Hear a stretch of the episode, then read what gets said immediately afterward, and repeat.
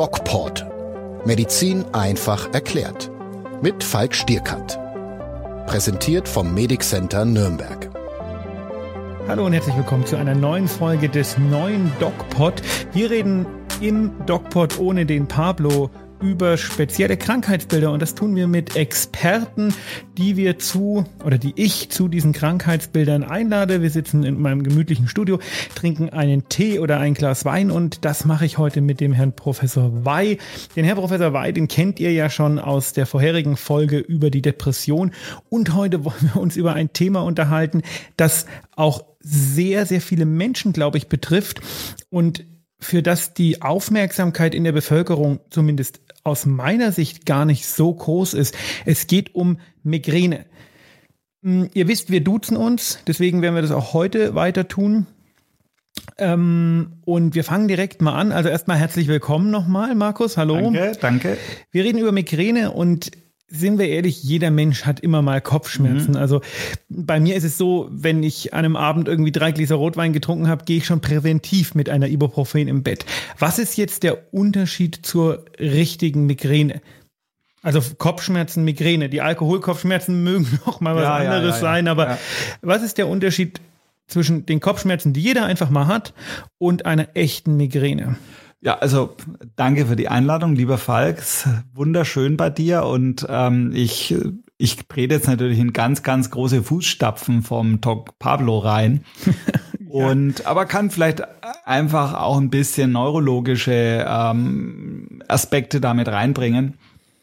Ja, du hast schon völlig recht. Also Migräne, jeder kennt eigentlich Kopfschmerzen und es ist immer die Frage, was unterscheidet die Kopfschmerzen von der Migräne? Also ich habe beides. Ich habe ähm, Alltagskopfschmerzen, Alkoholkopfschmerzen jetzt noch nicht, aber ich habe auch Migräne. Du bist Migränepatient? Ich habe viele Neurologen haben Migräne. Ah ja. Okay. Und ich bin einer davon. Und wenn man das selber hat, kann man es sehr gut unterscheiden. Bei mir ist es so, ich merke es an der Übelkeit. Mir ist da übel, ich habe keinen Appetit und da merke ich, das ist meine Migräne.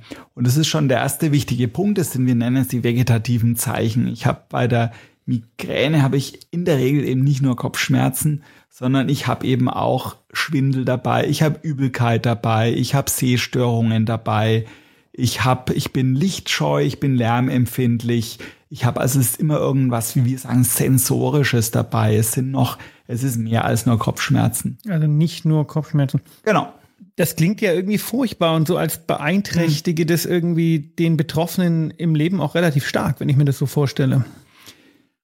Ja, das ist, das ist ja genau der Punkt. Äh, ein Kollege von mir, der hat mal so im Vertrauen gesagt, weißt du, die Leute, die sterben nicht an der Migräne und da bin ich ganz froh drum. Aber es ist eben im Wesentlichen die Einschränkung der Lebensqualität. Jemand, der sehr häufig Kopfschmerzen hat, der hat eigentlich, der kann nicht richtig arbeiten, der kann, der hält nicht richtig durch, der muss nach Hause gehen, der muss sich zurückziehen. Der Klassiker ist der Rückzug in den dunklen Raum, Vorhang zu, unter die Bettdecke und, und nichts machen. Das ist, das ist eigentlich das, das medizinisch nicht Schlimme an der Migräne, aber es ist so, die Arbeitsunfähigkeit ist sehr, sehr hoch. Die Leute können nicht arbeiten, die können nicht ihren Job nicht machen und auch das Freizeitleben. Das leidet sehr drunter. Und deswegen ist die Migräne eben auch trotzdem bedeutsam, auch andere Kopfschmerzen, aber einfach ein wichtiges, wichtiges äh, Krankheitsbild. Hm, was passiert denn eigentlich im Körper? Also jetzt stellen wir sich das mal vor, jemand hat wirklich Migräne, so wie du es beschrieben hast. Wir kommen auch noch mal speziell dazu, was das mit mhm. dieser ganzen Aura mhm. eigentlich auf sich hat. Ja, ja. Aber was genau passiert da? Warum mhm. haben die Leute Kopfschmerzen? Also, wie so oft, die genaue Ursache kennen wir nicht. Ähm, wir sagen dann immer multifaktoriell. Also, es spielen die Gene mit eine Rolle. Man bekommt so eine Neigung zur Migräne vererbt.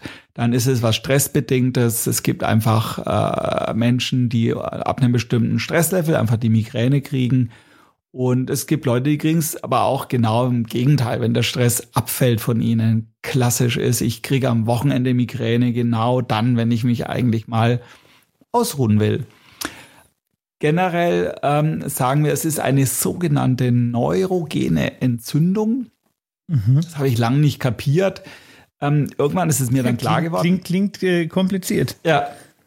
ist es ähm, auch, weil es ist wirklich eine andere Entzündung, als man sonst so kennt. Du bist ja selber Arzt, also du weißt ja, was eine Entzündung bedeutet und was, was, was äh, Entzündungshemmer äh, bedeutet. Und es ist eine Art äh, Gefäßentzündung, die von den Nerven ausgeht, die so die kleinen Hirngefäße auskleiden.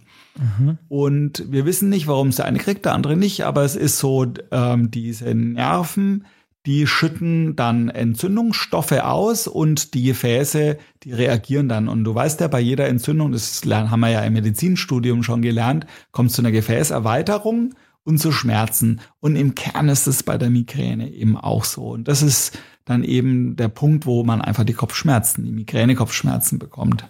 Also sind die Kopfschmerzen im Grunde genommen ein Symptom dieser Entzündung? Genau. Die Ursache liegt woanders. Das sind, ähm, wir nennen das äh, sogenannte Migräne-Trigger. Möglicherweise sitzen die im Hirnstamm. Du kennst äh, sicher den Nervus trigeminus, das lernt man schon in der Anatomie. Ich sehe bei dir hier so ein Schnäpschen, Tinctura Anatomica. Also Wir machen Werbung für den Professor Breuer aus Erlangen, jawohl. Also, Dazu muss man kurz erklären, ähm, ich habe eine Flasche Tinctura Anatomica, das ist ein Gin, der produziert wurde von den Kollegen der Anatomie aus Erlangen, eine, eine Eigenproduktion und der steht hier in meinem Regal und ich denke, wenn wir noch ein bisschen plaudern und äh, der Rotwein mundet, wir wollen keine Werbung für Alkohol machen, aber man kann den gern probieren, der ist nicht ganz schlecht. Kommen wir zurück zum Trigeminusnerv. Ja, also den ähm, kennst du ja aus der Anatomie. Das ist der, äh, der fünfte Hirnnerv. Und der sitzt im Hirnstamm und der ist eben nicht nur zuständig für, für, fürs Gesicht, für das Gefühl, was wir im Gesicht haben, sondern auch für die Zähne. Und er ist unter anderem auch für die Hirnhäute zuständig. Mhm. Und äh, genau dieser Nerv ist bei der Migräne dann ein paar Stunden lang entzündet. Und es gibt's was ganz Komisches, wenn das das sozusagen, wenn es nach innen geht, dann bekommst du sozusagen Kopfschmerzen. Es gibt eine Migräne-Variante, wir nennen die den äh, Cluster-Kopfschmerz, war früher auch als Morbus, Bing, Horton oder Vernichtungskopfschmerz bekannt. Ach, das ist eine Migräne-Variante. Das ist eine Migräne-Variante, richtig. Nur da drückt sich sozusagen die Entzündung aus irgendeinem Grund nach außen. Und da siehst du dann wirklich die Entzündung, die, die Leute kriegen rot, rote Augen, die Tränen laufen. Und der Schmerz ist eben dann nicht im Kopf, wo du, wo du Hirnhäute hast, sondern richtig im Gesicht. Was ist denn der Unterschied zur Trigeminusneuralgie, die es ja auch gibt? Mhm. Guter Punkt. Ähm, die Trigeminusneuralgie hat einen anderen Schmerzcharakter. Das sind so richtige, wie wir es nennen, neuropathische Schmerzen. Das sind wirklich wie sind bohrende, stärkste Schmerzen. Und die sind wirklich dann im, im Gesichtsbereich. Der Clusterkopfschmerz, der ist mehr auch doch wieder ein Kopfschmerz oder eben im Augenbereich. Und die Trigeminusneuralgie, das ist was anderes. Also entweder kommt es da zu spontan Entladungen. Das ist so wie wenn du beim Zahnarzt sitzt und plötzlich ein Wahnsinnsschmerz äh, durch dich durchzuckt, der wirklich unerträglich ist. Also das ist keine Migräne-Variante. Nee, der, die Trigeminusneuralgie, die dauert in der Regel nur ein paar Minuten. Und da hast du Trigger, die Leute, wenn die sich dann, äh, wenn die Zähne putzen oder, oder wenn die sich äh, an, an, an, die, an die Backe fassen, dann kannst du das triggern und auslösen und es dauert nur ein paar Minuten. Und dann ist es wieder vorbei. Die Migräne dauert ja Stunden, die dauert über Stunden. Der Schmerz ist meistens nicht so stark eher so äh, mittelgradig bis schwergradig und halt äh, pulsieren. Der hat pulsierenden Charakter. Ja, kommen wir wieder zurück zur Migräne. In welchem Lebensalter mhm. beginnt das denn eigentlich? Weil wir werden ja nicht mit Migräne geboren. Ich kenne kein Kind, das Migräne hat. Oh, doch, doch, das gibt's. Das gibt's, gibt's durchaus. Äh, bei Kindern auch Aha. schon. Und ähm, eigentlich ähm, ganz typisch ist natürlich äh, Jugendliche in, in, in der Pubertät, ähm, mit 20 oder 30. Also ich selber hatte so viele Migräneattacken und auch Spannungskopfschmerzen. Und am schlimmsten war es ja am Ende des Studiums, als ich dann äh, in, in den Job kam. Und das ist relativ typisch. Die Stress. meisten, ja, weiß ich nicht, aber es ist typisch so 20 bis 30. Aber es gibt es auch bei Kindern, gar nicht so selten wird aber im Prinzip genauso behandelt bei den Kindern wie bei den Erwachsenen auch. Gleiche Medikamente. Ich stelle mir das beängstigend vor. Man ähm, hat vielleicht gerade das Studium beendet oder wie auch immer und dann fängt das plötzlich an und man kriegt plötzlich solche Kopfschmerzen. Denkt man da als Laie nicht erstmal an Hirntumor oder so? Ja, ja, das ist, das ist ein großes Problem. Also wir, wir Neurologen haben ja sehr viel mit Kopfschmerzen zu tun und natürlich auch mit den Ängsten. Gibt da viele, viele Missverständnisse. Viele Patienten denken sofort, äh, eine Migräne, das muss ein Hirntumor sein oder es muss etwas im Kopf drin sein, ist aber eigentlich so gut wie nie so. Es gibt ähm, Kriterien für die Migräne. Und äh, eins der Kriterien ist eben, dass es keine andere Ursache gibt und dass, dass der neurologische Untersuchungsbefund, also die Reflexe klopfen, die, die normale Untersuchung, die wir so machen, dass die normal ist. Und in der Regel ist es auch so, wenn der Patient eine typische Migräne hat, also halbseitige pulsierende Kopfschmerzen mit Übelkeit, Erbrechen und die typische Dauer und sonst einfach äh, das Vergehen auch wieder. Das ist also nichts Prozesshaftes, was immer wieder zunimmt. Dann ist die Wahrscheinlichkeit extrem niedrig, dass das sogenannte, wir nennen es dann äh, sekundäre Kopfschmerzen sind. Also der Patient hat eigentlich was anderes, eine andere Erkrankung und die macht ihm Kopfschmerzen. Dass das vorliegt, das ist extrem selten. Muss aber zugeben, wir machen doch relativ oft dann ein MRT vom Kopf. Für die Psyche wahrscheinlich des Patienten. Also bei Patienten, ähm, die ganz, ganz, nehmen wir mal an, es kommt jemand und sagt, mein Bruder ist an einem Hirntumor gestorben und ich habe ich hab, äh, jetzt auch so große Ängste, äh, dass ich sowas bekomme, dann äh, machen wir schon auch mal ein MRT. Ähm, es gibt auch andere äh, Krankheitsbilder, die wir nennen es dann Migräne-Mimics, die mal wie eine Migräne aussehen. Ähm, die sind aber wirklich sehr, sehr selten. Ich persönlich mm, mache relativ viel MRTs, einfach weil ich äh, bei, einem, bei einem jungen Patienten einfach auch nichts übersehen will und einfach auch wissen will, ob das Gehirn letztendlich eine ganz normale Struktur hat. Und dann ist man einfach auf der sicheren Seite. Ja, ich habe äh, letztens von der Kollegin mal gehört, der klassische Hirntumor, wollen jetzt nicht über Hirntumore reden, aber nichtsdestotrotz, der klassische Hirntumor, mh, mm, der zeigt sich gar nicht so häufig durch Kopfschmerzen. Ist das genau, richtig? Genau. Also was typisch ist, äh, sind eigentlich die Hirnblutungen, die machen Kopfschmerzen. Und da gibt's auch so für den erfahrenen Neurologen, da wissen wir eigentlich, äh, wenn's, wenn jemand wir nennen das Worst Headache ever. Also wenn jemand plötzlich innerhalb von fünf Minuten die stärksten Kopfschmerzen seines Lebens hat, dann klingeln schon auch mal bei uns Neurologen die Alarmglocken. Also da sollte man dann schon schnell was machen. Ist aber Gott sei Dank insgesamt eher selten. Und ähm, bei der Migräne ist der Kopfschmerz einfach in der Regel nur mittelstark und, und vergeht ja auch wieder, vergeht auch von alleine wieder, also vergeht auch ohne Medikamente. Und ich habe also persönlich noch nie einen Migränepatienten erlebt, ähm, wo sich der Hirntumor als Migräne äh, herausgestellt hat. Das ist also wirklich, kommt so gut wie nie vor. Wir haben äh, vorhin schon mal über die Aura gesprochen, das mhm. hast du angedeutet. Mhm. Ähm, wie kann sich das jetzt der Nicht-Migräne-Patient vorstellen? Was ist es genau? Mhm. Und ähm, wie erklärt man sich das eigentlich? Äh, das, das ist wirklich, Falk, das ist, finde ich, eine der spannendsten Sachen, weil das ist ja auch etwas, worin sich die Migräne wieder unterscheidet von anderen Kopfschmerzen. Ich erzähle dir einfach mal die Geschichte von meiner ersten Aura. Da war ich schon, ja, da war ich schon 40 und saß in einer Besprechung und plötzlich hatte ich so ein komisches Flimmern. Ich habe auf so eine Leinwand geguckt und plötzlich hat da das Helle, hat so geflimmert und es war auf der rechten Seite. Und ähm, das war dann richtig bogenförmig. Das war wie so ein großer Bogen auf meiner rechten Seite. Oder, na, es war ein kleiner Bogen, der dann langsam größer wurde. Und hinter dem Bogen habe ich wirklich schlecht gesehen. Ich konnte dann die Buchstaben nicht mehr erkennen, habe dann aber gemerkt, dass das Ganze wirklich wandert. Und als es sozusagen am Rand von meinem Gesichtsfeld war, dann war es auch wieder vorbei. Aber ich hatte meine üblichen Migräne-Kopfschmerzen. Und das war meine erste äh, visuelle Migräne, wie wir sagen. Und wir gehen da heute davon aus, da gab es mal, gibt es auch Tiermodelle und da gab es auch schon ähm, Untersuchungen.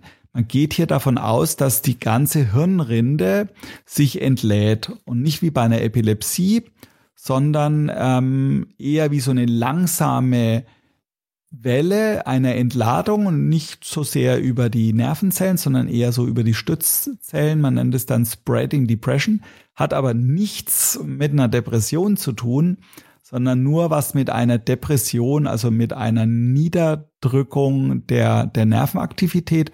Und so erklärt man sich auch, dass eine, können richtige Lähmungserscheinungen entstehen. Man kann vorübergehend nichts sehen. Ich kenne äh, Frauen, die in, bei ihrer Aura wirklich halbseitig nichts sehen können. Es gibt Patienten, die dann nicht sprechen können. Es gibt sogar Patienten, die gelähmt sind in ihrer Migräne-Aura. Wir nennen das dann, das ist meistens familiär, das heißt dann familiäre hemiplegische Migräne. Das gibt's. Das klingt äh, beängstigend. Was löst denn sowas aus? Also ich kann mir gut vorstellen, ich glaube, ich habe es auch mal irgendwann gelernt, ähm, Stress, Schlafmangel, aber auch, und äh, jetzt kommen wir zu unserem äh, Getränk, was wir hier haben, ähm, mhm. Rotwein und Kaffee und so. Ja, eins hast du noch vergessen bei Frauen, die Menstruation, das ist so ein, ist so ein klassischer Migränetrigger man muss sagen, es gibt wahrscheinlich äh, genauso viele Stressfaktoren und Triggerfaktoren, wie es Patienten mit Migräne gibt. Das ist sehr, sehr individuell. Das ist bei vielen unterschiedlich. Bei mir ist es in der Regel stressbedingt. Ähm, wenn der, gut, ich meine, wir beide, wir haben immer Stress, aber aus irgendeinem Grund ähm, wird manchmal zusätzlich zum Stress dann noch die Migräne ausgelöst, aber oft dann auch nicht. Und das, das ist eine Sache, die wir den Patienten dann in den Kopfschmerzkalendern äh, nochmal nahebringen. Denn man kann natürlich auch lernen, mit seinem Stresslevel runterzudrücken. Man kann auch lernen, Stress zu vermeiden. Und das ist eine gar nicht so schlechte Therapieform, wenn das, wenn das ein Patient weiß. Ich hatte mal eine Patientin, die hatte das auf Basis von Stress mhm. zweimal mhm. und nie wieder. Mhm. Ist äh, auch häufig. Ja, eine Migräne ist was sehr Wechselndes. Es gibt Patienten, die hatten schon 100 äh, Kopfschmerzattacken und äh, plötzlich hat die einen völlig anderen Charakter. So, so war es ja auch bei mir. Ich hatte immer Migräne und Spannungskopfschmerz und plötzlich, plötzlich ändert die völlig ihren Charakter und ist auch mal wieder komplett weg. Also so eine Migräne, da wird es eigentlich nie langweilig. Ähm, da, ähm, und die ist auch unheimlich vielgestaltig. Es gibt ähm, Patienten, die haben zum Beispiel so ein Zwangsgähnen als Aura. Die gähnen dann einfach. Es gibt äh, Patienten, die sind äh, kurzzeitig verwirrt, die, die, die reden Blödsinn, die machen komische Sachen. So eine sogenannte Confusional Migraine gibt's auch. Ja, kenne ich viele, die das ab und zu mal machen. wahrscheinlich alles Migräne. Alles die, die, Migräne. Die Mistreden. Der ja. Trump, der hat wahrscheinlich Migräne. Oh, ich will nicht über Trump reden. Ich, ich, will, ich will nicht über Trump reden. Ich will nicht über Corona reden. Und ähm, genau. ähm, Kommen wir mal zur Therapie, weil äh, mhm. wir wollen auch so ein bisschen Service-Podcast sein. Man kennt so die klassischen Kopfschmerztabletten, mhm. Ibuprofen, Metamizol, ASS, genau. Paracetamol, wie sie alle heißen. Helfen die oder? Ja, ähm, ja, ja, ja. Ja, definitiv. Ähm, es ist ja eine Entzündung, hat man ja am Anfang besprochen. Also helfen auch Entzündungshemmer. Es sind ja auch Schmerzen dabei, also helfen Schmerzmittel. Und äh, nein, nein, das ist absolut, das sind äh, die Mittel der der Wahl. Damit fängt man an und das können Patienten können sich das selber damit behandeln. In der Regel hat ja jeder äh, derartige Mittel zu Hause und die wirken auch sehr, sehr gut. Ähm, bei mir war es ganz lange so, ich habe eine Tablette Paracetamol genommen. Es ist zwar nicht so das stärkste Medikament, aber es war genau das Richtige für mich. Paracetamol und ein Kaffee. Und ah, eine Stunde später Koffein, das Koffein, ist, äh, genau. Kann auslösen, kann aber auch heilen. Beides. Und da siehst du wieder, wie, wie, wie vielgestaltig die Migräne ist. Bei den meisten ist es eigentlich so, dass es eher heilend ist, dass es eher gut ist. Das geht mir auch manchmal so, wenn ich so früh ja. Kopfschmerzen habe und dann trinke ich einen Kaffee und dann ist wieder weg. Da denke ich immer, das liegt am Kaffeeentzug. Richtig. Ähm, ich habe auch, ähm, ja, ich trinke sehr, sehr viel Kaffee ich habe auch. ich glaube, ich meine, viele im Gesundheitswesen trinken Kaffee. Das ist ja auch nicht ungesund. Richtig, richtig. Es ist das, es ist kein Suchtmittel, es ist nicht ungesund, es ist niemals bewiesen worden, dass das irgend, irgendetwas schädlich ist. Und bei der Migräne ist es definitiv ein, ein auch therapeutisch. Früher war es auch so, du bist ja ein bisschen jünger als ich, ich bin ja auch älter als der Doc Pablo. Ja, der Doc Pablo wird jetzt ja, 50. Ja, genau, genau. Ich habe vorhin im Podcast noch gehört, ich bin ein bisschen älter und äh, als ich jünger war, als du noch äh, ganz klein warst, da gab es auch noch sogenannte Mischanalgetika, Mischpräparate. Die waren gar nicht so schlecht. Die und, gibt's aber doch heute auch noch. Ja, aber die sind, ja, also die, wir dürfen sie nicht mehr verschreiben in der Praxis. Irgendwann hieß es, das ist ein Teufelszeug und das ist das ist nicht gut. Aber äh, die Mischpräparate, zum Beispiel mit Paracetamol und Koffein, die waren gar nicht schlecht.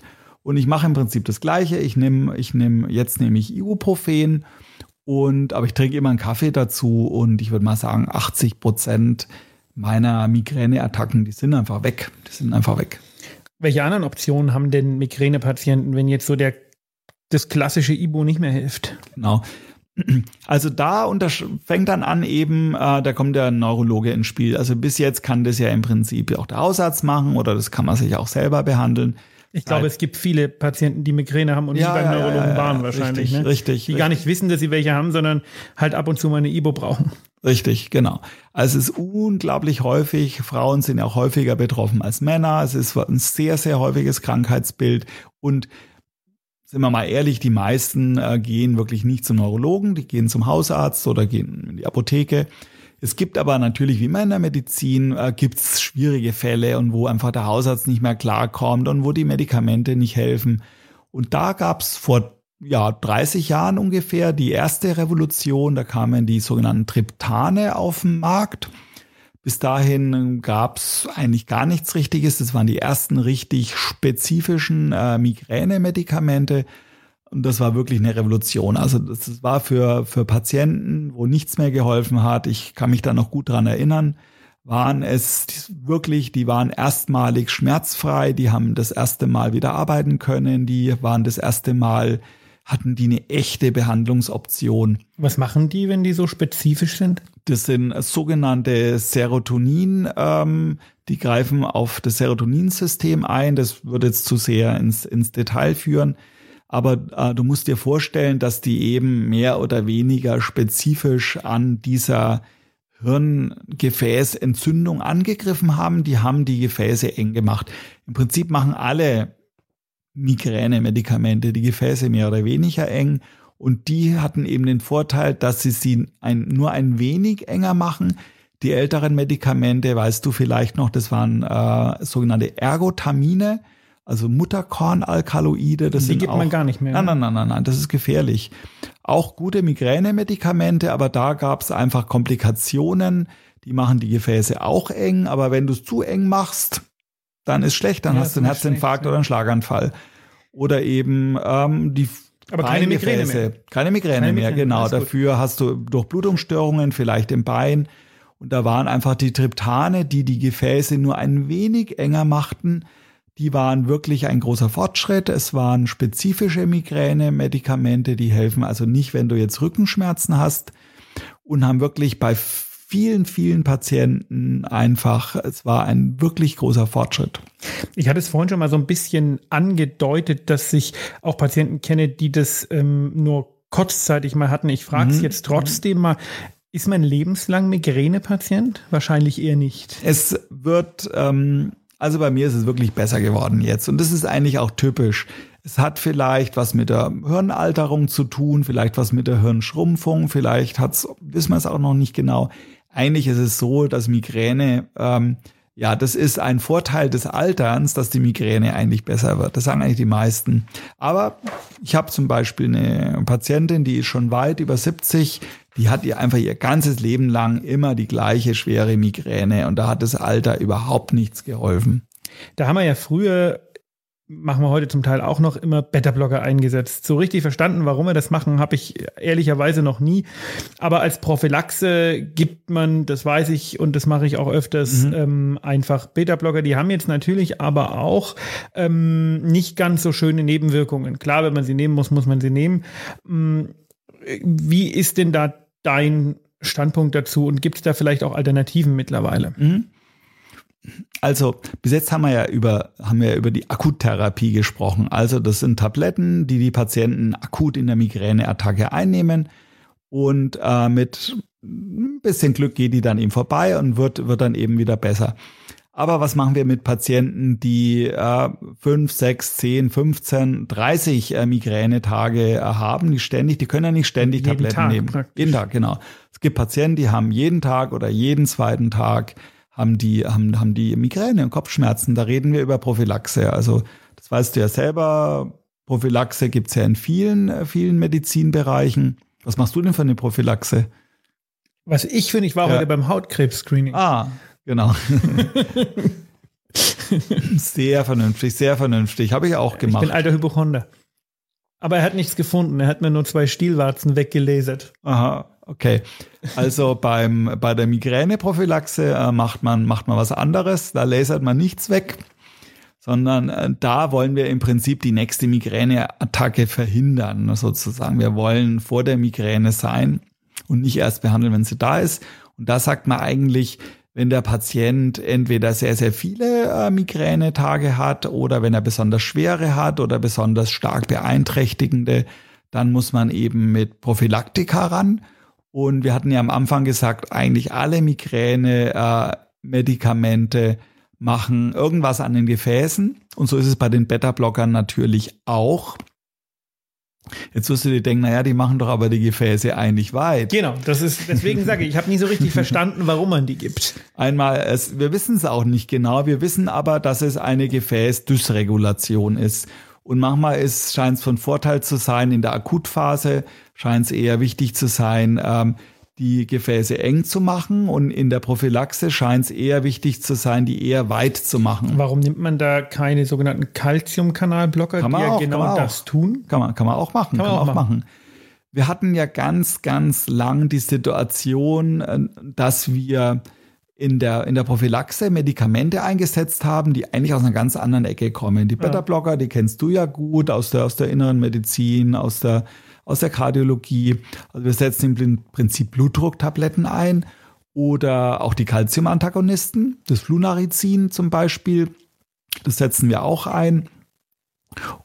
Oder wir setzen eben, wir hatten ja gesagt, es ist eine nervenvermittelte Entzündung. Oder wir setzen im Prinzip Medikamente gegen die die Nervenüberregbarkeit bremsen ein. Und da sind äh, zwei sind wichtig. Das ist das Amitriptylin. Das ist eigentlich von Hause aus ein Antidepressivum. Klassisches Antidepressivum. Genau, das ist ne? klassisch Antidepressivum.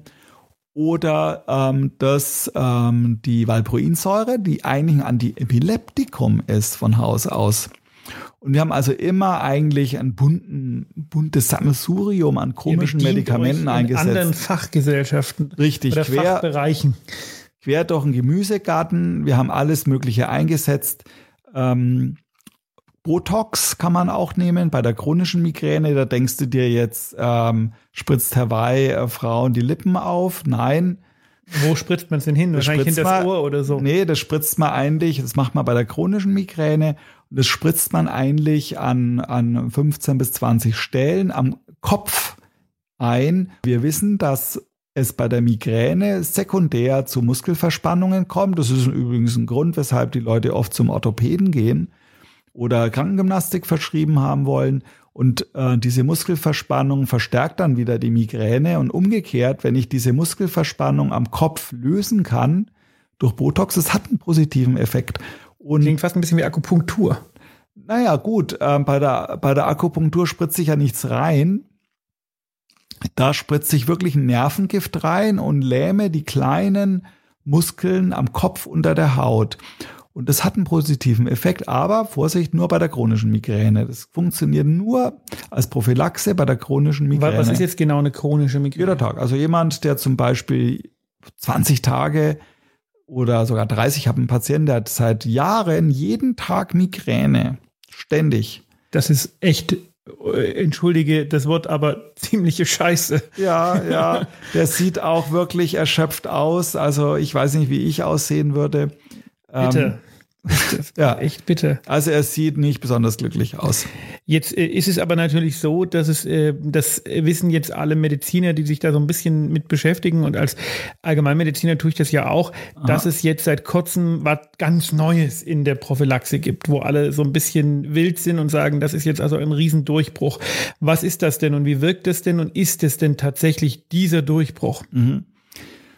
Also wir hatten es ja schon quer durch den Gemüsegarten, die Beta-Blocker, die machen müde, die machen die Blutdruckabsenkung und sie helfen einfach äh, nicht. Also die helfen vielen Leuten, die sind die Mittel der ersten Wahl, aber sie helfen eben vielen nicht und viele vertragen sie nicht. Und das gleiche gilt eigentlich für die anderen Prophylaktika.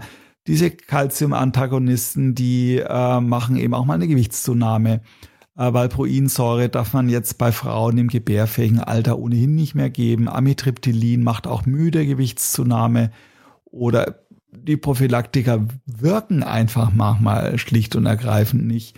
Und da hat sich eigentlich jahrzehntelang nichts getan, bis vor zwei Jahren.